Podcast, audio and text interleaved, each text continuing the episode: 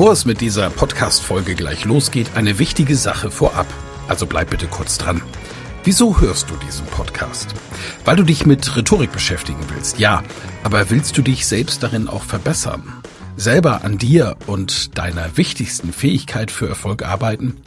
Das Anhören meines Podcasts wird dich dabei unterstützen und auch gleich wartet wieder eine spannende Folge auf dich. Aber ehrlich, wirklich voranbringen wird dich meine Empfehlung an dich jetzt. Das kostenfreie Live-Rhetorik-Training mit mir, Michael Ehlers, Rhetoriktrainer.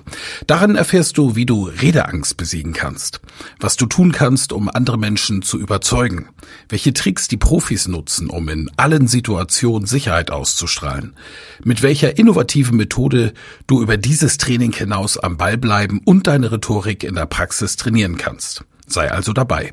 Pausiere gerne die Folge und gehe auf www.rhetorikheld.de. Diese Website findest du auch in den Show Notes. Wir sehen uns dann. Ich freue mich riesig drauf und jetzt viel Spaß bei der Folge.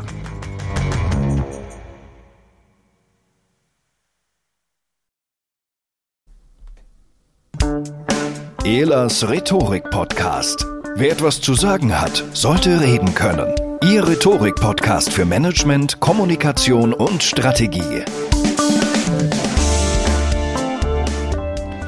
Ja, herzlich willkommen zum Elas Rhetorik Podcast und wir sind wieder live, live auf Clubhouse mit großartigen Gästen, die ihr alle kennt und ich nicht mehr vorstellen muss. Dr. Monika Hein, Martin Limberg, Dr. Frederik Hömmecke, Mona Tenjo, Arno Fischbacher, Yvonne de Barg sind zu Gast in dem Live-Talk. Und wir talken über das Thema der Medien der letzten Woche. Es gab das erste Triell der Nachkriegsgeschichte. Drei Kanzlerkandidaten haben sich im Fernsehen den Fragen der Journalisten gestellt. Und naja, zu denen könnte man auch noch ein Wort sagen, aber es war ja das erste von mehreren Triels, die stattfinden.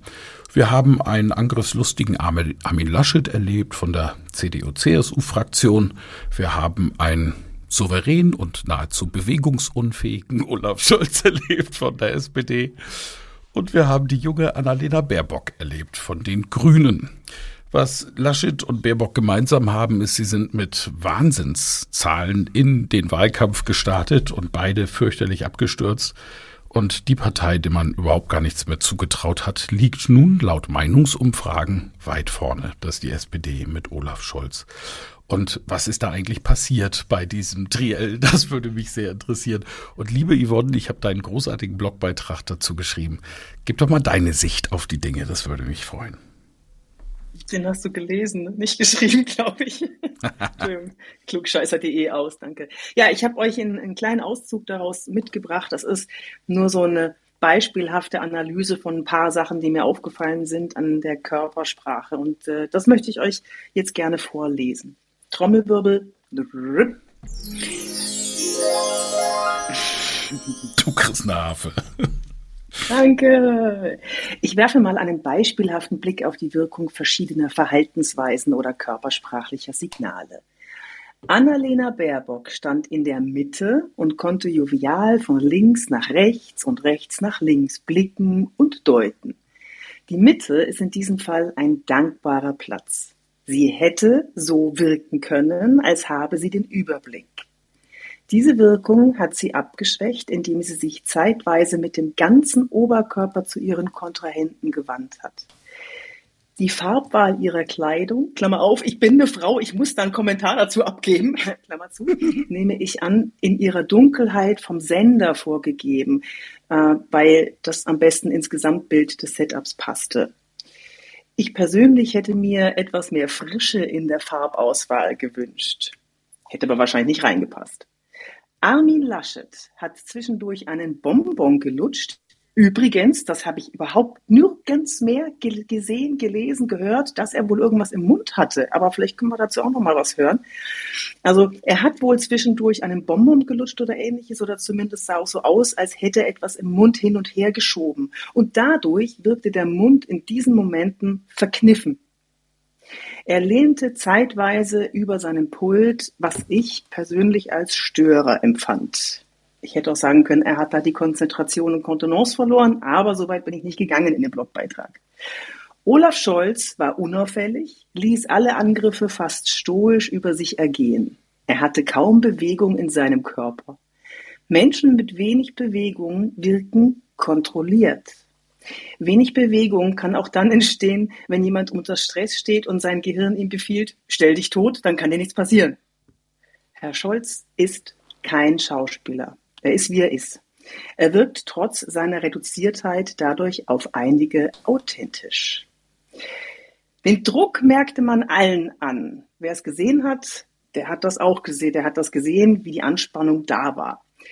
Sie haben sich schulen lassen, haben ihre Abschlussrede geübt, bis sie sie um 4 Uhr morgens mit 1,4 Promille hätten aufsagen können und kämpfen jetzt die letzten Wochen.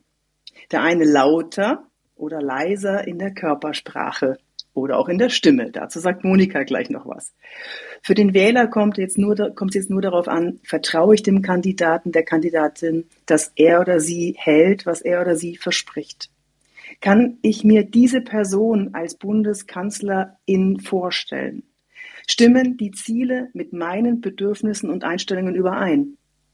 Herr Scholz mit seiner stoischen, reservierten Art, der ab und zu die Faust durchblitzen lässt, so bissig er eben kann, Frau Baerbock, die mit fast schon kindlichem Enthusiasmus die Herzen aller Mütter gewinnt und alles neu, alles neu in die Wählerwelt hinausschreit. Oder Herr Laschet, der anstatt Wahlkampf zu machen, gegen Fotos und ungeschickte Auftritte kämpfen muss, obwohl er doch so viel rheinische Frohnatur und Fels in der Brandung zu bieten hätte.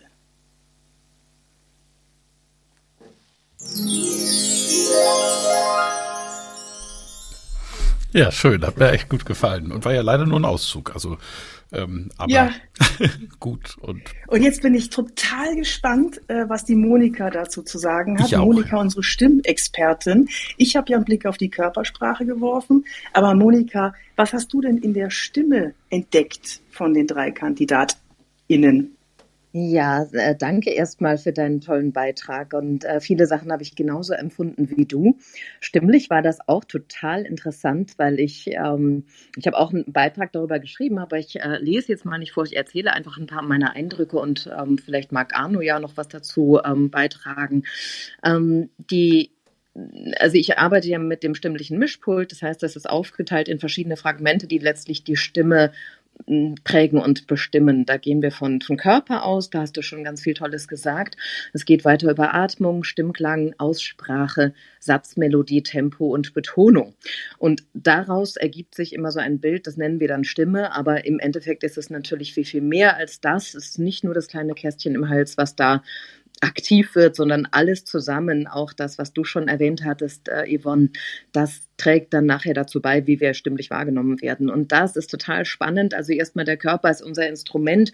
Wie gehen die drei damit um? Also sie versuchen sich alle drei zwar Raum zu nehmen, aber sehr unterschiedlich. Ne? Der, der ähm, Laschet ist tatsächlich sehr nach vorne geneigt, fast schon ähm, so mit, mit so einer Hinzu-Bewegung, angriffslustig hast du auch schon gesagt. Ähm, der, der gute Olaf Scholz, der sehr stoisch wirkte und die, die, seine, seine Körperaktivität, seine Stimme auf jeden Fall nicht großartig unterstrichen hat, ganz anders als bei Armin Laschet. Und bei Annalena Baerbock, sie ist äh, sehr stolz, sehr aufrecht und ähm, aber so, dass ich vermute, dass ihre Bauchdecke für die Atmung nicht locker ist, sondern angespannt und dadurch wirkt das Ganze eher ja kämpferisch und, ähm, und fest. Und das merkt man dann auch im zweiten Regler in der Atmung. Mm, Olaf Scholz hat keine sehr lebendige Atmung. Man merkt wenig Vitalität. Und Atmung ist unsere Vitalität, unsere Lebenskraft. Und das ist sehr beherrscht, sehr flach, würde ich vermuten. Und ähm, bei Armin Laschet ist es eher schnell engagiert und ähm, mit Druck auch mal rausgehauen. Auch wenn er sich aufregt, merkt man das, dass der dann eher oben atmet und die Stimme wird dadurch auch höher und angespannter. Bei Annalena Baerbock ist es interessant, die atmet auch eher obere, in die oberen Atemräume und atmet an Stellen, die nicht so logisch sind vom Sinn her. Also sie atmet irgendwo mitten im Satz, wo man eigentlich denkt, dass da kein Atmer hin sollte. Also das macht irgendwie ein bisschen hektisch mit der Zeit und das, äh, man, da merkt man eben auch ihre Getriebenheit und auch Anstrengung drin. Der Regler 3, der Stimmklang selber, ähm, ich muss sagen, da ist keiner so, dass ich sagen würde, boah, das hört sich aber toll oder eindrucksvoll an. Das war leider nicht der Fall. Hm, wir sind hier von einem relativ dumpfen Stimmklang bei Olaf Scholz, der wenig Modulation zeigt, wenig Obertöne der Stimmsitz ist eher so ein bisschen weiter hinten, so dass da einfach ein bisschen, ja, einfach auch wieder Vitalität fehlt. Er hat zwar einen ganz okayen Grundton, aber darauf be bewegt sich wenig an Obertönen, so dass es eben einfach nicht, nicht sehr ähm, ansprechend wirkt. Armin Laschet mit seinem helleren, direkten Stimmklang sitzt eher weiter vorne. Man sagt dann eher in der Maske, also eher vorne im, in den, also Gesichtsräumen, sag ich mal. Das lässt ihn eher offensiv klingen mit seiner Stimme und Annalena Baerbock hat eindeutig viel, viel, viel zu viel Druck auf der Stimme. Da mache ich mir tatsächlich eher Gedanken um ihre Stimmgesundheit, wenn der Wahlkampf vorbei ist, weil sie so viel Druck auf der Stimme hat, dass sie auch manchmal bricht und äh, sie müsste dringend entlasten, was den Stimmklang angeht. Von der Artikulation ähm, ist Olaf Scholz da weiterhin in seinem Muster sehr sparsam, sehr effizient. Die Artikulation, wenig Aufwand, man versteht ihn trotzdem, aber ähm, eine stärkere Bewegung tatsächlich der Artikulaturen würde ihm ganz gut zu Gesicht stehen, im wahrsten Sinne des Wortes. Armin Laschet ähm, spricht recht deutlich, man hört halt seinen Einschlag rheinländischerseits und ähm, wenn er sich dann aufregt, nimmt die Aussprache deutlich zu, dann wird er fast scharf und fast ne, dieses Anklagen Klagende ist dann deutlich zu hören. Und bei Annalena Baerbock, die hat eine, einen leichten S-Fehler, so hört man auch so ein bisschen manchmal ja so ein Anstoßen der Zunge, so ein adentales S. Und das, äh, das trägt noch dazu bei, dass sie sehr jung wirkt und sich auch öfter mal verhaspelt. Da könnte auch wirklich die Gelassenheit ein bisschen mehr einziehen. Vokal A ist sehr eng gesprochen, was auch wieder dazu beiträgt, dass es fest wirkt. So mal ganz kurz durch das Mischpult gelaufen. Von der hm. Gestaltung her, die letzten drei Regler, da sind, ähm, ist es auch bei Olaf Scholz wieder sehr schnell beschrieben. Es ist ruhig, es ist ein sehr zurückgenommener Nachrichtensprecher, sehr, sehr sachlich kann Vertrauen schaffen. Ähm, ich würde vermuten, bei längerem Reden würde, würde es sehr, sehr schwer fallen, äh, auf Dauer ihm zu folgen. Bei Armin Laschet ist das mit der, mit der Gestaltung viel, viel stärker, fast schon manchmal dramatisch. Manchmal senkt er dann auch fast schon ein bisschen gewollt, die Stimme, um irgendwie Betroffenheit mit reinzumixen. Ich habe es ihm leider trotzdem oft nicht geglaubt und deswegen glaube ich schon, dass da manchmal eine, ein Plan dahinter war, eine Dramaturgie oder was auch immer. Und Annalena Baerbock ist eigentlich die ganze Zeit mit ihrer Melodie und Betonung relativ gleich. Es ist schnell, es ist äh, mit Power dahinter und erinnert mich eher an so eine agile, rasende Reporterin, immer flott dabei. Und naja, also der Eindruck ist sehr, sehr unterschiedlich. So einmal der Nachrichtensprecher, der sich sehr zurücknimmt, dann der so ein eher engagierter Hörspiel Spielsprecher und eine rasende Reporterin. Das war so mein Eindruck und ich bin gespannt, was ihr dazu sagt. Insgesamt kein großer Ohrenschmaus, aber interessant auf jeden Fall. Ja. Und wie wir wissen, entscheidet die Stimme ja über Sympathie oder Antipathie. Ich ja. bin fertig, Michael. Danke euch beiden, das war ja wirklich äh, Weltklasse und hat Spaß gemacht. Das, jetzt wollte ich es mir aufschreiben. Adaptative A oder S, ich weiß es nicht mehr. Was ein schöner Fachbegriff. Herrlich. Adentaler Sigmatismus, also wenn die Zunge beim S an die Zähne rankommt, dann klingt das ein bisschen wie so ein kindliches Lispeln und das hat sie dabei Siehste? im Gepäck. Und deswegen war ich als Zehnjähriger, ich glaube, damit tatsächlich mal bei einer Logopädin. lustig. Äh, schön. Also vielen Dank für den, für den fachlich wirklich hervorragenden Einblick auf das Triell. Ich wurde vom Fokus interviewt zu dem Thema am nächsten Tag mal eine Rückmeldung zu geben, wie die, wie die Wirkung der drei dann im Generellen waren, warum sie so angekommen sind, wie sie angekommen sind. Und das Ganze auch, weil ich mit meinem Institut ja auch Politikberatung mache, mal aus wahltaktischer und wahlstrategischer Sicht zu betrachten und bin dann zu folgendem Schluss gekommen. Ich war am Anfang wirklich positiv überrascht vom Loser Armin Laschet. Denn Loser ist er, er verliert seit Wochen kontinuierlich, ist stark gestartet. Und diesen Abwurf der CDU, CSU, das hat ja nicht mal Stoiber hingekriegt. Und der ist damals im Wahlkampf mit, äh, gegen Gerhard Schröder mit elf Punkten in den Wahlkampf, elf Punkten Vorsprung in den Wahlkampf gestartet und hat, und das war bis dahin tatsächlich in Europa einmalig, diesen elf Punkte Vorsprung dann tatsächlich versaut, wie wir alle wissen. Auch da gab es eine Flut, nämlich die Oderflut. Gerhard Schröder hat sie genutzt, weil Krisen hervorragend sind für Persönlichkeiten im Wahlkampf, die im Amt sind, weil sie diese Krise sofort als Krisenmanager für sich nutzen können. Das heißt, was muss man an so einer Stelle machen? Was hat Gerhard Schröder gemacht? Er hat gesagt, ab sofort machen wir keinen Wahlkampf mehr. Jetzt gibt es Themen, die sind wichtiger. Der Mensch steht im Mittelpunkt und hat sich in Gummistiefeln ins Oderwasser gestellt, sich fotografieren lassen mit besorgtem Gesicht und hat den Krisenmanager gespielt und hat gesagt, jetzt lassen wir das mal mit dem Wahlkampf, kommt mal alle zusammen hier und hat gemanagt. Und dieses Managen, das kommt eben sehr gut bei den Leuten an. Äh, in einer Krise Führungsstärke zu zeigen. So, was haben unsere Kanzlerkandidaten gemacht mit der Flut und dem, dem der Katastrophe im, im A-Gebiet? Wir erinnern uns alle, weil uns sich unser Gehirn natürlich hervorragend an Bilder erinnert, an einen besorgten Bundespräsidenten Steinmeier, der in die Kamera schaut und besorgt sagt, oh Gott, wir müssen den Leuten helfen. Und im Hintergrund Armin Laschet, der sich wegen irgendwas kaputt lacht und sich dann auch noch von jemandem den Schirm halten lässt.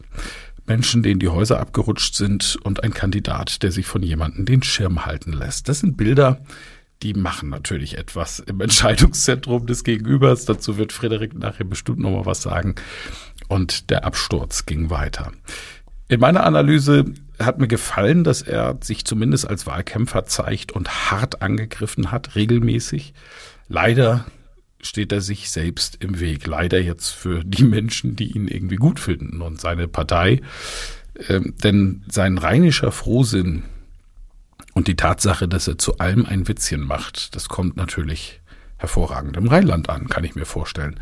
Er ist auch mit dieser Frohnatur Ministerpräsident geworden in Nordrhein-Westfalen. Das hat ihm geholfen in diesem lokalen Wahlkampf. Jetzt, in dieser ja deutlich stärkeren anzustrebenden Position als Bundeskanzler steht ihm dieser Witz vollkommen im Weg. Ne?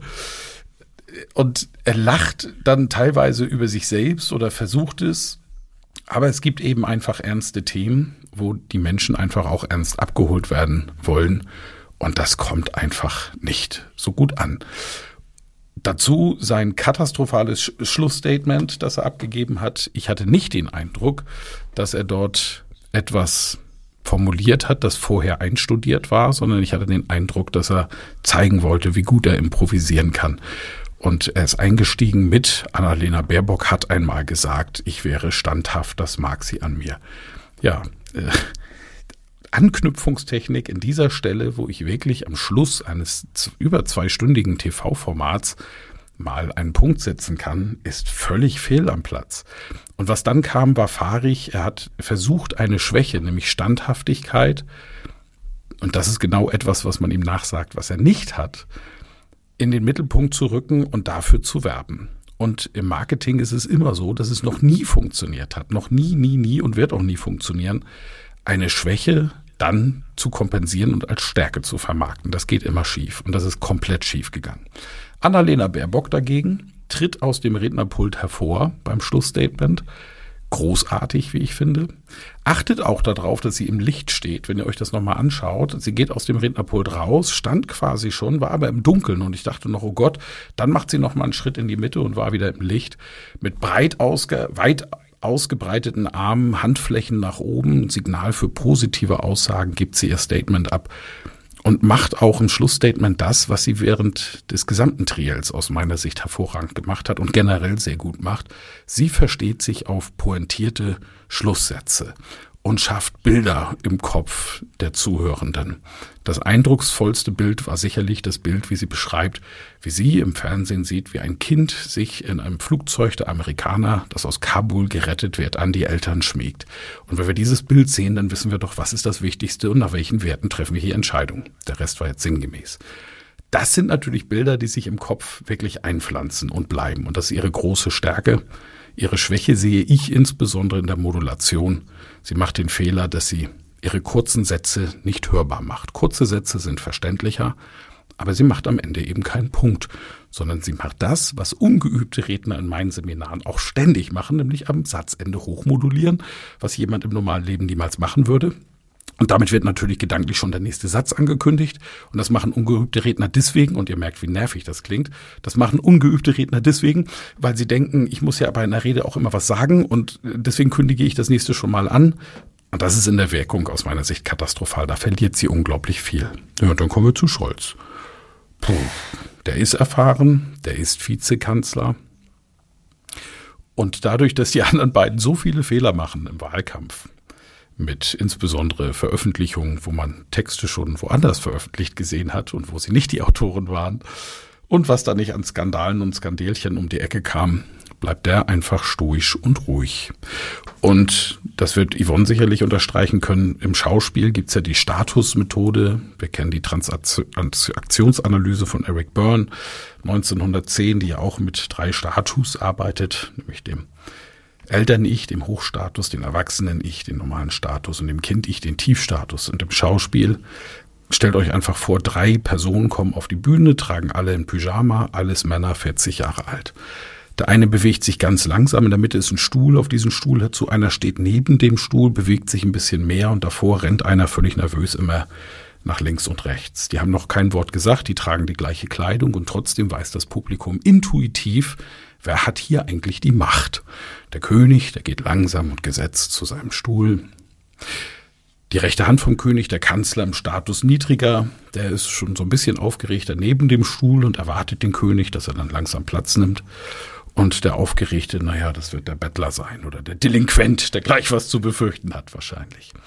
Und dieses Spiel, dieses Statusspiel, gerade im Umgang mit seinen beiden Mitbewerbern, das beherrscht der Scholz fantastisch, finde ich. Das macht er sehr gut. Er ist sehr gut beraten. Seine Agentur übrigens, Raphael Brinkert, ähm, der auch im Sport oder eigentlich aus dem Sport kommt, aber den Bundestagswahlkampf für Scholz macht, machen dort einfach einen verdammt guten Job. Da kann man sagen, was man will. Sie nutzen die Stärken von Scholz und spielen tatsächlich nur mit den Schwächen des Gegenübers, indem sie davon keine Angriffsfläche für sich selber schaffen und dadurch jetzt führen. Wenn man direkt wählen könnte, können wir auf fokus.de nachlesen. Olaf Scholz 43 Prozent, Armin Laschet 16, Annalena Baerbock 12 Prozent. Das ist Infratest DIMAP ARD. Wenn die Abfrage natürlich auch über Fokus war, wissen wir, Mensch, eigentlich für Armin Laschet ein Schlag ins Gesicht, ähm, weil die sind eigentlich eher konservativer. Und wenn Bundestagswahl wäre, haben wir auch die neue INSA-Umfrage. SPD bei 25 Prozent plus 4,5. Die CDU-CSU verliert 12,9 und liegt auf 20 Prozent. Grüne liegen bei 16 Prozent, FDP 13, AfD leider 12 linke 7, sonstige 7 plus 2. Das ist also das, was da so rausgekommen ist bisher. Und soweit meine Analyse, ihr Lieben. Ja, und jetzt würde ich gern von euch mal, die ihr noch nicht zu Wort gekommen seid, ein Statement haben. Wie nehmt ihr die ganze Kommunikation wahr? Was wird richtig gemacht und was wird vor allen Dingen falsch gemacht? Und wenn ihr einverstanden seid, würde ich gerne Arno, Frederik, Martin in Mona in der Reihenfolge das Ganze machen. Ich danke euch. Arno, schieß mal los. Ja, sehr gerne. Ähm, ja, es, ich habe mir heute lange überlegt, wie ich zu dieser ganzen, zu diesem ganzen deutschen Wahlkampf heute äh, in irgendeiner Weise Stellung äh, beziehen kann. Äh, ich habe, äh, also ich ziehe mich jetzt auf einen sehr einfachen Standpunkt zurück. Und zwar, ich, ich betrachte, also ich hüte mich, ich hüte mich äh, seit langer Zeit äh, wie soll man sagen, so diese Fernsehdiskussionen so im Detail zu analysieren, wie er das gerade großartig tut. Also ich bin, ich bin verblüfft und ähm, höchst angetan. Ich stelle mir viel eher die Frage, was ist denn das, was ähm, was du als Führungskraft heute für deinen Alltag aus aus solchen Analysen oder aus solchen, solchen Diskussionen, aus solchen hochgepitchten äh, Situationen äh, überhaupt lernen kannst. Und das, was ich herausziehe, das ist als allererst einmal etwas, was hier, wenn, wenn, wenn wir diese Diskussion betrachten, ich habe sie hier gerade vor mir auf dem Bildschirm mit so einem Screenshot, was wir ähm, in der Regel gar nicht mehr wahrnehmen. Und zwar das, was ich als bei viel, bei vielen Führungskräften, die ich präsentieren sehe, als besonders störend wahrnehme, das ist eine unterschwellige Anspannung. Und was ich an sich großartig finde und was ganz offensichtlich auch auf gutes Training oder auf ein gerüttelt Maß an Selbstwahrnehmung zurückzuführen ist, also äh, praktisch eingesetzte Selbstwahrnehmung, das ist die persönliche Sicherheit, die alle drei Kandidaten, soweit ich es beobachtet habe, ich habe die Diskussion nur ausschnittweise gesehen, hier repräsentieren. Also das braucht sehr viel inhaltliche Vorbereitung, so dass du also ähm, mental die Freiheit hast, in so eine Situation, in so ein Duell überhaupt hineinzugehen. Also im Praxisalltag heißt es, in eine ich weiß nicht, in eine Online-Präsentation hineinzugehen oder dich vor deine, vor deine Mitarbeiterinnen und Mitarbeiter in einer Krisensituation hinzustellen.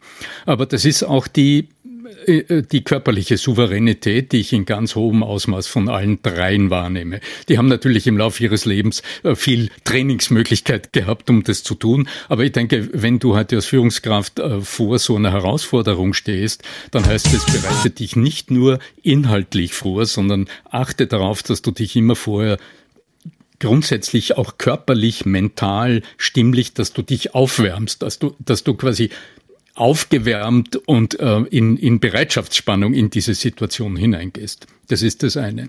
Und das andere ist, ähm, ich erlaube mir immer ganz von außen hinzuschauen. Ich verfolge die deutsche Politik nicht besonders intensiv und habe auch also die Anfänge des Wahlkampfs immer nur so aus Zeitungsmeldungen äh, mitverfolgt und da kriegt man ja nur immer die Spitzen mit, einen äh, im Hintergrund kichernden Armin Laschet oder ähnliche Dinge, was ja im Grunde nicht repräsentativ ist für das Geschehen und vor allem nicht für den Politi also für die politischen Fragen und für das, was die, die, die, äh, die Einstellung von Wählerinnen und Wähler wahrscheinlich grundlegend ähm, mal formt. Mich hat interessiert, wie ist denn die Handlungsenergie, die aus der Sprechweise, aus der Stimme und aus dem Stimm, aus der Stimmführung, aus dem Stimmverhalten herausspricht.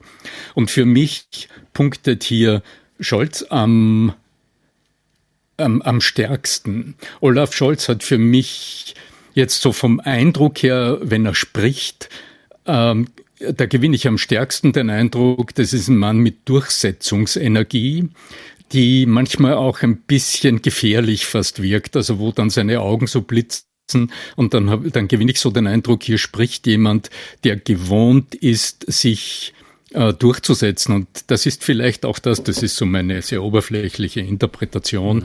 was äh, Menschen letztlich, die, also un, un, wie sagt man, un, na, unbelastet kann man jetzt sagen, aber nicht so ganz festgelegt in so eine Diskussion vielleicht hineinschauen, äh, dann bewegt zu sagen, hm, das ist ein Mensch, der ist in der Lage, die Dinge auch wirklich umzusetzen, um die es hier geht.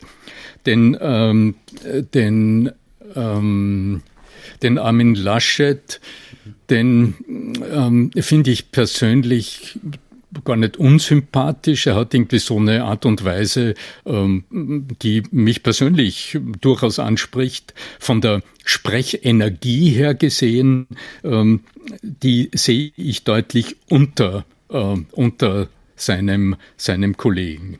Bei der Frau Baerbock würde ich die Energie relativ hoch ansetzen, aber das, was Monika bereits gesagt hat, das schlägt für mich ein bisschen über die Stränge und ähm, lässt das, was ich von einer Führungspersönlichkeit mir wünsche, nämlich auch so etwas, was persönlich gegründet hinter diesen Dingen steht, also wo ähm, äh, Empathievermögen, Selbstempathie, die Fähigkeit, mit sich selbst umzugehen, in hohem Ausmaß dahinter steht, das ähm, schmälert für mich hier den Eindruck.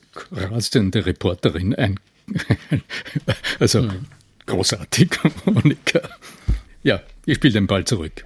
Dankeschön, lieber Arno, für deinen Einblick aus Österreich. Frederik, wie, wie, empfindest du den Wahlkampf bisher und was machen sie aus neurowissenschaftlicher Sicht eigentlich richtig und falsch? Da lachst du schon, ne? Weil das, das Potenzial, ja. wenn man mich zu Politik fragt, ist, dass ich irgendwann anfange zu wüte und mich aufzuregen. Das geht dann ganz schnell.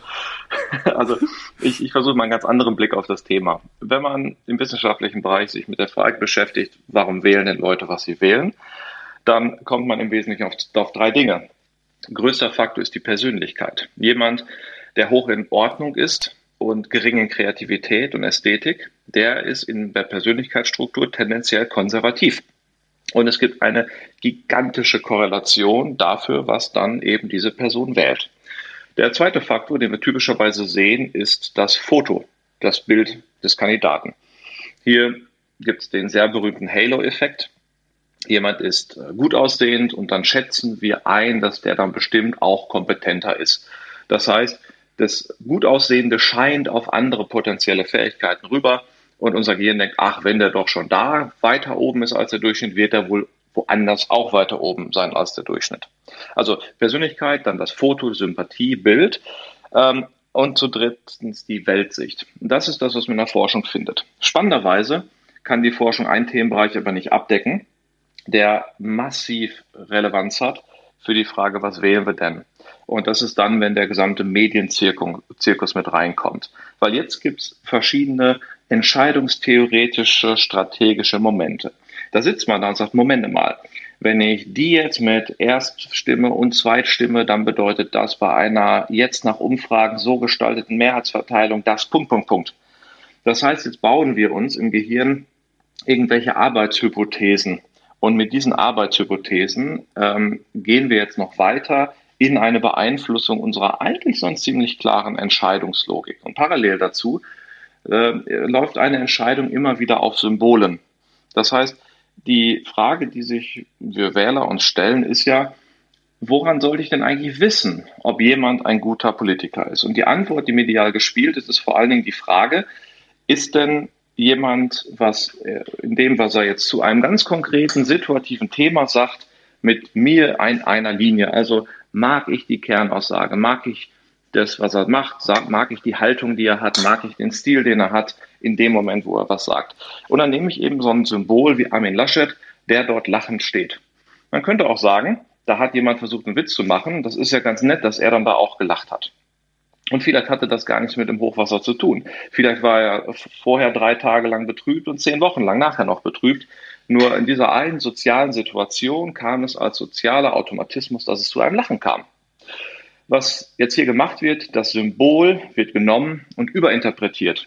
Es wird gesagt, der ist halt wohl taktlos, statt in dieser einen Situation, was wir da gesehen haben, das war halt blöd. Und jetzt äh, sind Medien da sehr aktiv dabei, diese Symbole hoch und runter zu interpretieren und zu erzählen, was wir denn dort als Symbole sehen sollen, diese Symbole auszubreiten und zu sagen, der dieses Symbol, guck dir das an, muss doch wohl ein Idiot sein, muss doch wohl toll sein, muss doch wohl richtig sein, muss doch wohl falsch sein. Dieses auf einzelnen Symbolthemen rumgaloppieren ist das, was mich systematisch, ich muss es leider so sagen, ankotzt an dem gesamten politischen Zirkus. Ich war da sehr tief drin, auch über einen Bundesverband, in dem ich bin, habe mich mit ganz, ganz vielen Bundestagsabgeordneten mich persönlich getroffen. Und immer wieder geht es um diese Symbole. Es geht um das, ja, was ist denn jetzt eine kleine Entscheidung linksrum und eine kleine Entscheidung rechtsrum? Es wird gefragt, ob jetzt die Rente irgendwie 0, irgendwas Prozent nach links oder nach rechts optimiert wird. Was aber systematisch nicht vorkommt, weil diese Gespräche sind zu komplex, sie taugen nicht als Symbole, ist das eigentlich wichtige Thema, nämlich wieso bauen wir nicht mal unser komplett marodes Rentensystem, was eine Atombombe ist, auf der wir sitzen, mal systematisch um? Wieso ändern wir nicht mal die Logik, wie auf politischer Ebene Entscheidungen getroffen werden? Wieso ändern wir nicht Anreizsysteme, die schon in politischen Parteien dafür sorgen, dass eben nicht die Leute hochkommen, die uns, naja, die wir eigentlich oben haben wollten? Also die eigentlichen Themen, an die kommen wir nicht ran, weil wir da gerade ein schönes theatralisches Theaterstück spielen. Und in der Hauptrolle sind eben unsere drei plus x Kandidaten. Und die Medien spielen das schön aus und wir laufen schön hinterher. Und das ist auch einer der Gründe, warum ich mich von der Tagespresse bei solchen Themen sehr weit entfernt halte. Mhm.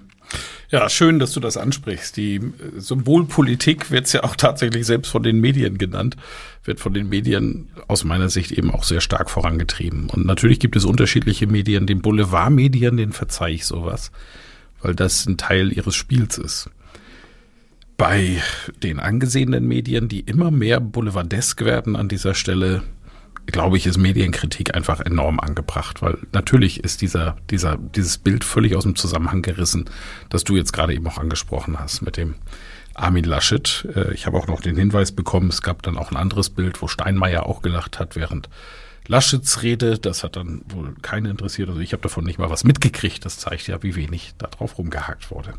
Erstaunlich. Danke, lieber Frederik. Ganz tolle Sichtweise. Martin, deine Sichtweise auf die Kommunikation der Politiker, der Kandidaten in diesem Wahlkampf. Na, da seid ihr natürlich hier alle, ob Manu, Yvonne, Michael, äh, eine Mona, eine Monika äh, und du natürlich viel besser unterwegs wie ich jetzt. Äh, ich kann es nur für mich von dem abhängig machen, was ich ja bin, authentisch, sage ich immer. Und mir hat das ganz große Bange gemacht, weil rhetorisch war der Klöppel der Beste in meiner Sicht. Äh, es war für mich teilweise sehr aufgesetzt. Laschek wirkte für mich sehr hilflos und ich mache mir große Sorgen für mich selber, wenn ich einen Scholz als Kanzler sehe. Ähm, ich fand den rhetorisch wie auch körpersprachtechnisch, so wie ist, eben farblos, äh, sehr angepasst. Äh, er wirbt schon damit äh, zu kooperieren mit den Grünen und mit Frau Baerbock, ähm, die natürlich ein paar Impulse bei uns gesetzt hat, wie Kinder kommt ja immer gut, ne? Und äh, ich sehe es halt eben so einfach als Unternehmer, ne? wenn man mal sieht, ähm, laut Statista haben wir in den letzten 20 Jahren, du hast ja gesagt, ich schreibe darüber gerade auch ein Buch, ja, hatten wir noch 1,3 bis 1,5 Millionen Unternehmen in Deutschland, die gegründet haben. Jetzt sind es nur auf 500 bis 600.000. Das heißt, in den letzten 20 Jahren ist das kontinuierlich nach unten gegangen. Ja, und äh, auch wenn du dir anschaust, die Insolvenzen äh, werden hochgehalten nur durch den niedrigen Zins. Das heißt, äh, wir haben knapp 800.000 Unternehmen, die an der Grenze des, der Pleite sind, uns noch durch die Geschichte hinkriegen. wenn ich mir dann vorstelle, bei diesen ja, rhetorischen Feuerwerken, die ich gesehen habe, da ist jemand, der halt wirklich dieses Land aus einer, wie ich finde, ja, Starre rausholt und nach vorne bringt. Denn äh, ich weiß nicht, ob ihr das wisst, jeden Tag kaufen drei Amerikaner ein Unternehmen in Deutschland und fünf Chinesen. Ähm, wir brauchen nicht über China sprechen. Äh, Indien ist viel weiter an manchen Stellen schon. Und das heißt, was ich mir gewünscht hätte, wäre so einen starken Kanzler oder Kanzlerin, äh, die auch eben noch die Wirtschaft im Auge hat. Und das sehe ich bei allen drei nicht. Und das macht mir große Sorge, wenn du dann noch dazu siehst, so ein Wahlplakat, sitzt dann Lindner im Dunkeln und sagt, wir haben viel zu tun. Und er sitzt um seiner Schreibtischlampe. Das äh, birgt bei mir auch nicht so richtig fürs Anpacken. Also ich als Unternehmer äh, nach diesem Kanzler äh, Auftritt oder Kandidatenauftritt macht mir große Sorge. Du hast vorhin noch Stoiber genannt, der war wenigstens noch lustig, sagte meine Frau dann, wie du es erzählt hast. ja, genau.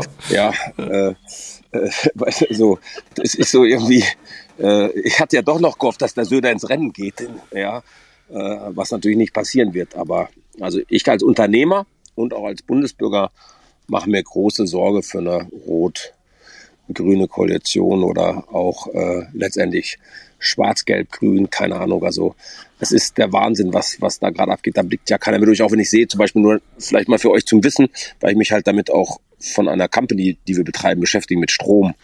Wenn man mal davon ausgeht, das wird ja auch geritten, also der Bundesbürger wird ja egal durch wen und die Grünen wollen es noch mehr treiben, gezwungen, Elektro zu fahren. Du bist ja schon voll auf Elektro, Michael. Yep. Aber nur mal für euch eine Zahl, nur mal eine Zahl für euch. Ähm, wir haben die Infrastruktur in Deutschland gar nicht. Wenn praktisch jeder sein Elektro, also wenn wir eine Million Elektroautos hätten, nur mal angenommen, wir hätten eine Million Elektroautos, ja, und äh, wir würden nur in der Stadt Köln, keine Ahnung, 30 bis 40.000 haben und die laden wollen, dann ist unser komplettes Stromnetz lahm, weil wir die Infrastruktur gar nicht haben. Das heißt, was mir so wirklich fehlt, auch bei allen dreien, ähm, ist einfach auch so ein wirklich so ein, so ein, so, ein, so Themen, die wirklich interessieren. Und nicht böse gemeint, wir hatten natürlich schon mal eine Diskussion mit dem Gender, ähm, dass wir das auch nochmal aufgegriffen haben. Also wir haben so jedes Thema wie so ein Buffet, war mein Eindruck. So, ne, wir machen mal kurz Vorspeise, ein bisschen Häppchen davon, ein bisschen Häppchen davon. Wir haben alles mal angesprochen, aber ein klarer Fahrplan, Deutschland aus der Krise zu bringen, Deutschland wieder zu einer Wirtschaftsmacht zu bringen, hat mir gefehlt. Was viele auch nicht wissen, wir haben den Maschinenbau, wo wir Nummer eins waren, verloren, sind wir nur noch Zweiter. Mhm. Und ähm, deswegen schreibe ich genau darüber mein erstes gesellschaftspolitisches Buch. Äh, wir sind zu satt in Deutschland, wir brauchen eine andere Leistungskultur. Wir werden auch mit diesen drei Kandidaten aus meiner Sicht, so wie auch rhetorisch hier aufgetreten sind, keine Wende in Deutschland erleben. Wir werden schön weiter, wie unsere Mutti verwaltet hat, 14 Jahre weiter verwalten. Das ist mein Eindruck. Mhm. Dankeschön. Also äh, sehr spannende Sichtweise. Ähm, zu, zu deiner benannten Studie zur Elektromobilität gibt es selbstverständlich Gegenstudien, wie immer. Sind Zahlen ja heutzutage auch schwierig als, als Beweis zu, zu halten. Aber die, die Kernaussage dahinter ist voll zu unterstützen, nämlich ähm, worum geht's eigentlich? Also was sind eigentlich die Themen? Und haben sie es auch in dem Triell geschafft, ihre Themen nach vorne zu treiben?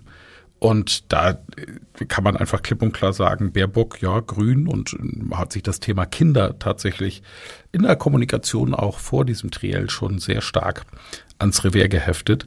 Und bei den anderen fehlt es einfach komplett. Das heißt, die Medienthemen, die, die sowieso in, in, von den Medien vorangetrieben werden, unter anderem auch Elektromobilität, spielen dort eine Rolle aus ganz unterschiedlichen Blickwinkeln mit ähnlichen Argumenten. Aber dass da mal was Neues kommt, das irgendwie Unternehmer dazu antreibt, ihr Unternehmertum weiterhin in Deutschland zu betreiben, da gibt's tatsächlich herzlich wenig. Und eine Stimme fehlte ja auch, dass es war ja nur ein Triel.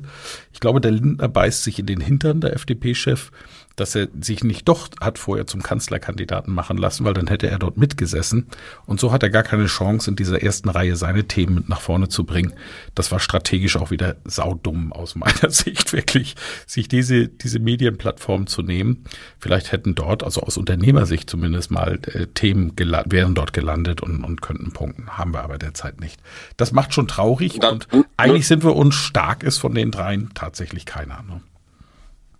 Und dann nur noch mal einzuhaken, Micha, das weißt mhm. du besser wie kein zweiter, wenn du die ganzen aus Kinder haben schon immer extrem emotionalisiert. Damit machst du natürlich ein Thema auf. Und wie du gesagt hast, ne, auch da hat Lindner ein, ein wiederholtes Mal einfach, äh, so gerne ich ihn auch mit mehr Stimmen sehen würde, äh, wenn ich das persönlich sagen darf, ja, aber wieder mal versagt leider auch. Ja, absolut. Ja, sehe ich genauso. Strategisch sehr, sehr schlecht.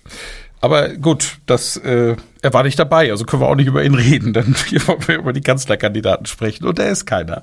Er wird nachher eben auch nur ein Mitspieler sein.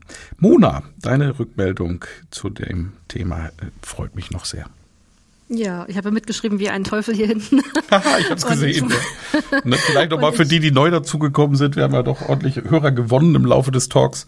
Äh, unter www.clubhouse-mindmap.de schreiben wir seit Januar bei unserem Sonntag 16 Uhr Talk, Experten-Talk mit. Und da ist die Mona sehr, sehr fleißig und hat schon ein halbes Buch produziert. Vielen Dank erstmal dafür auch nochmal. Sehr, sehr gerne.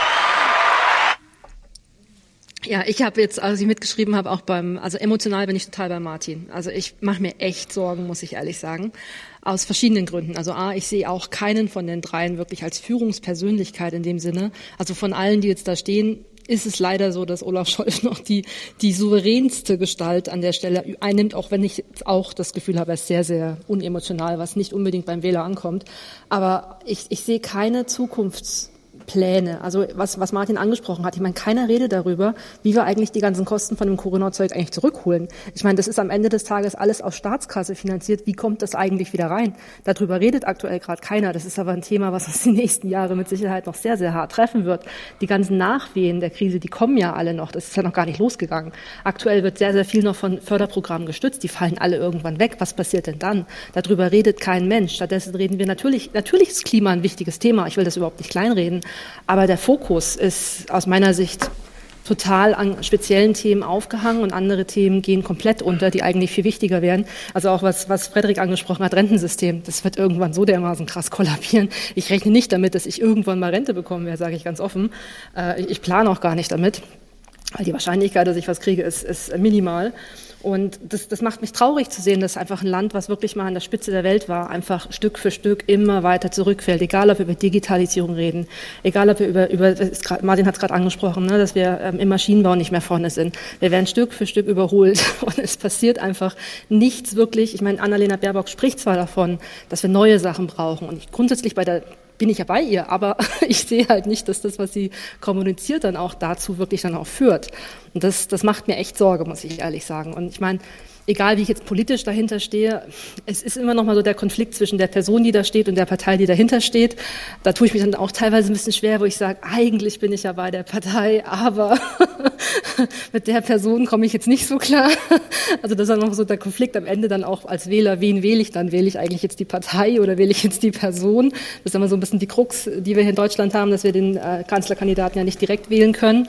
Ähm, grundsätzlich von der Rhetorik her, ich fand, das war sehr gesittet wenn man mal die amerikanischen äh, Duelle der letzten Jahre dagegen hält, war das sehr diplomatisch, sehr, ähm, kultiviert, würde ich mal sagen, von, von der Ausdrucksweise auch, ähm, was sehr angenehm ist. Was ich finde, also wo ich jetzt gespannt drauf bin, ist, da haben wir noch zwei Trielle vor uns, ähm, ob sich die Rollen ändern, weil jeder spielt aktuell seine Rolle.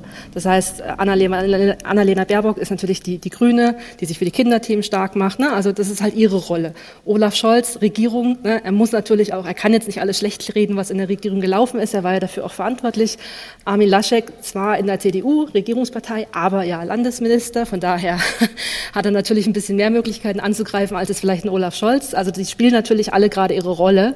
Und ich bin gespannt, was die nächsten zwei Trielle noch zeigen, ob sich die Rollen verschieben, ob sich da eventuell nochmal auch von der Beraterseite her nochmal neue Strategien aufgemacht werden. Das denke ich mal, wird ganz spannend werden zu sehen.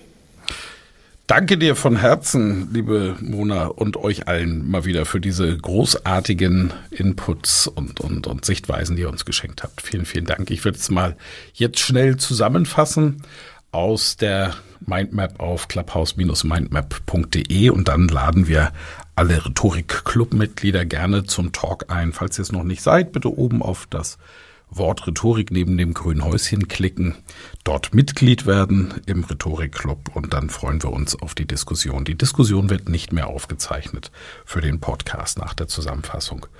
Da mache ich den Abbinder hier. Ja, also, mein Impuls war, erstes Triell, angriffslustiger Armin Laschet, bewegungsunfähiger Olaf Scholz und junge Annalena Baerbock, positiv überrascht vom Verlierer Armin Laschet, der seit Wochen radikal verliert, dass er, angesch dass er, dass er gestartet ist mit vielen, vielen Angriffen. Ähm, in den Umfragen verliert er. Ich habe noch ein Beispiel gebracht von Schröder, in der Krise Führungsstärke zeigen. Äh, das macht er überhaupt gar nicht. Heute sehen wir Bilder mit Steinmeier besorgt im Hintergrund und dem lachenden Armin Laschet im Hintergrund, der sich den Schirm auch noch halten lässt. Laschet zeigt sich aber im Triell als Wahlkämpfer hart angegriffen, steht sich leider selber im Weg. Rheinischer Frohsinn kommt gut im Rheinland an und da ist er ja auch Ministerpräsident geworden. Als Bundeskanzlerkandidat steht ihm dieser Humor und dieses leicht floskelhafte teilweise streng im Weg. Katastrophales Schlusswort, wollte zeigen, wie gut er improvisieren kann, hat nicht geklappt, wollte Standhaftigkeit eine seiner Schwächen in der Außenwirkung als Stärke vermarkten, hat im Marketing noch nie funktioniert. Annalena Baerbock dagegen tritt aus dem Rednerpult hervor, beim Schluss großartig, achtet darauf, dass sie im Licht steht, versteht sich auf pointierte Schlusssätze und schafft Bilder im Kopf zu setzen. Schwäche in der Modulation macht die großartigen kurzen Sätze leider nicht hörbar, weil sie am Satzende hochmoduliert mit der Stimme. Scholz ist erfahren, bleibt bei den Fehlern der anderen einfach stoisch ruhig, Statusspiel im Umgang mit den Mitbewerbern sehr gut beraten. Der Brinkert macht einen wirklich guten Job mit seinem Team und sie nutzen die Stärken von Scholz und spielen die Schwächen der anderen aus. Dazu müssen sie überhaupt gar keine Themen besetzen. Soweit mein Impuls. Der Impuls von Yvonne de Barg in der Körperspracheanalyse war, Annalena Baerbock stand in der Mitte. Mitte ist ein dankbarer Platz. Die Wirkung leider abgeschwächt, indem sie sich den Gegnern ganz zugewandt hat. Das hätte sie anders machen können jovial auftreten. Armin Laschet hat zwischendurch an einem Bonbon gelutscht und etwas im Mund hin und her geschoben, daher etwas verkniffen gewirkt, oft nach vorne gebeugt. Olaf Scholz fast bewegungsunfähig, lässt Angriffe eher stoisch abprallen, wirkt aber bei ihm auch authentisch. Alle wurden trainiert, Abschlussrede war einstudiert, Frage wird sein, Kandidat oder Kandidatin, ob sie ihr Wort halten wird. Der Impuls von Monika zum Thema Stimme, Dr. Monika Hein, stimmlich sehr interessant. Der Körper ist schließlich unser Instrument. Alle drei versuchen sich Raum zu nehmen, aber sehr unterschiedlich. Laschet sehr angriffslustig, Scholz stoisch, Baerbock sehr stolz, aber auch sehr fest. Scholz keine sehr lebendige Atmung, sehr beherrscht, sehr flach. Laschet sehr schnell, engagiert, eher oben in der Atmung. Baerbock atmet teilweise mitten im Satz, macht etwas hektisch. Stimmklang selber ist bei keinem wirklich toll. Scholz wenig Stimmklang, Vitalität fehlt, Grundton ganz okay, aber wenig Oberton. Laschet hellerer, direkterer Stimmklang in den vorderen Gesichts, klang sehr angriffslustig, Baerbock sehr viel Druck auf der Stimme, Stimme bricht manchmal. Die Sorge von Monika um die Stimmgesundheit bei Annalena Baerbock. Scholz wenig Aufwand in der Artikulation, Laschet sehr deutlich, Aussprache nimmt deutlich zu, wenn er angreift. Baerbock leichter S-Fehler trägt dazu bei, dass sie sehr jung wirkt. Vokal A sehr eng gesprochen, Scholz sehr ruhig, sehr zurückgenommen, Nachrichtensprecher, kann Vertrauen aufbauen. könnte anstrengend über längere Zeit werden. Laschet streckenweise sehr dramatisch, kann etwas unglaubsam wirken, engagierter Hörspielsprecher. Und die Baerbock kam rüber, laut Monika, wie eine flotte Reporterin. Arno sagt, was kann man als Führungskraft aus solchen Situationen lernen? Unterschwellige Anspannung braucht sehr viel inhaltliche Vorbereitung. Mentale Freiheit in so eine Diskussion zu gehen, körperliche Souveränität, viel Trainingsmöglichkeiten in der Vergangenheit genutzt.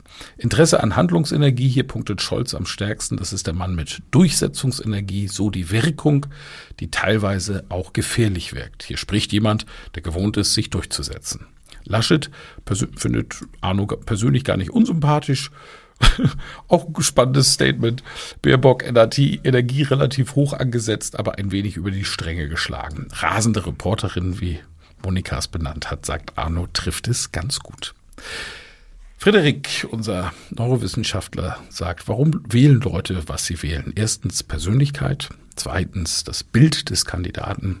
Jemand, der gut aussieht, den trauen wir mehr Kompetenz zu. Das ist der Psycho in der Psychologie bekannte Halo-Effekt. Und drittens die Weltsicht. Forschung kann einen Themenbereich nicht abdecken, nämlich den Medienzirkus. Im Gehirn werden Arbeitshypothesen gebaut, die Entscheidungen beeinflussen. Woran soll ich wissen, ob jemand ein guter Politiker ist? Mag ich die Kernaussage, den Stil etc. Und Symbole wirken. Lachender Armin Laschet wird überinterpretiert, Symbole werden instrumentalisiert und es wird auf ihn herumgaloppiert. Die echten relevanten Themen sind zu komplex, um als Symbole zu dienen, zum Beispiel die komplette Neumodulierung der Rente, zu komplex. Die Medien spielen das Theater schön aus und verschleiern damit die eigentlichen Kernthemen. Ja, klasse auf den Punkt gebracht. Martin sagt, rhetorisch war Peter Klöppel der Beste. Das war auch sehr gut. Wirkte bei den Kandidaten sehr aufgesetzt, Olaf Scholz sehr farblos und angepasst. Als Unternehmer bekommt man da etwas Angst. Circa 800.000 Unternehmen an der Grenze zur Pleite, die nur durch niedrige Zinsen am Leben gehalten werden. In diesem Kontext wird die gefühlte Handlungsunfähigkeit und das Bild, welches übertragen wird, macht keinen Mut und macht große Sorgen. Themen, die wirklich interessieren, fehlen. Kein klarer Fahrplan, Deutschland nach vorne zu bringen. Martin schreibt gerade an einem gesellschaftlichen Buch und widmet sich hier dem Thema Engagement. Mona sagte zum Schluss, sie macht sich auch große Sorgen um die Zukunft, da kein Kandidat klare Führungsstärke zeigt, wenig Fokus auf die echten Zukunftsthemen, Rente, die Zeit nach Corona. Jeder spielt aktuell seine Rolle. Tja, da haben wir die grüne Mutter, den souveränen Staatsmann und Laschet spielt den Angreifer. Rhetorisch immer noch sehr gesittet, kein Vergleich zu den US-Duellen. Es wird interessant sein, ob sie ihre Rollen in den nächsten Triellen anpassen oder dabei bleiben.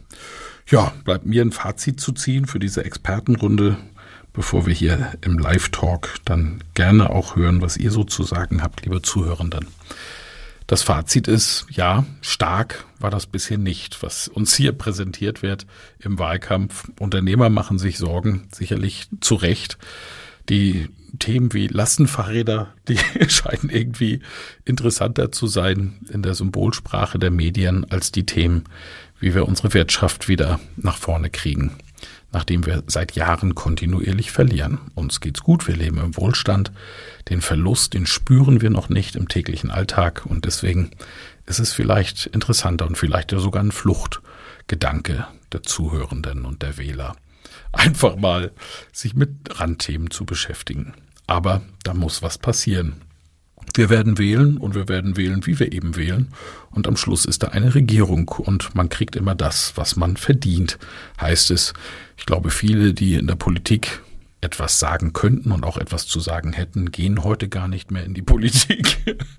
Das ist vielleicht das Hauptproblem an der ganzen Sache. Deswegen kriegt man dann auch keine guten Kandidaten mehr. Medien mit ihrer Symbol, tja, Arbeit, die sie machen, tragen dazu bei, dass dieses schlimme Spiel irgendwie weitergeht. Alles ist so wie immer und nichts wird besser. Das ist mein Gefühl. Rhetorisch eine Katastrophe, bis auf Olaf Scholz, der sein, ja, seine, seine Stärken, die eigentlich gar keine Stärken sind, nämlich stoisch zu sein und ruhig zu sein. Ja, in der Krise kann das eine Stärke sein. Aber in, im Wahlkampf ist es nicht, kann sich einfach nur zurücklehnen und auf die Schwächen der anderen verlassen. Das ist der Wahlkampf 2021.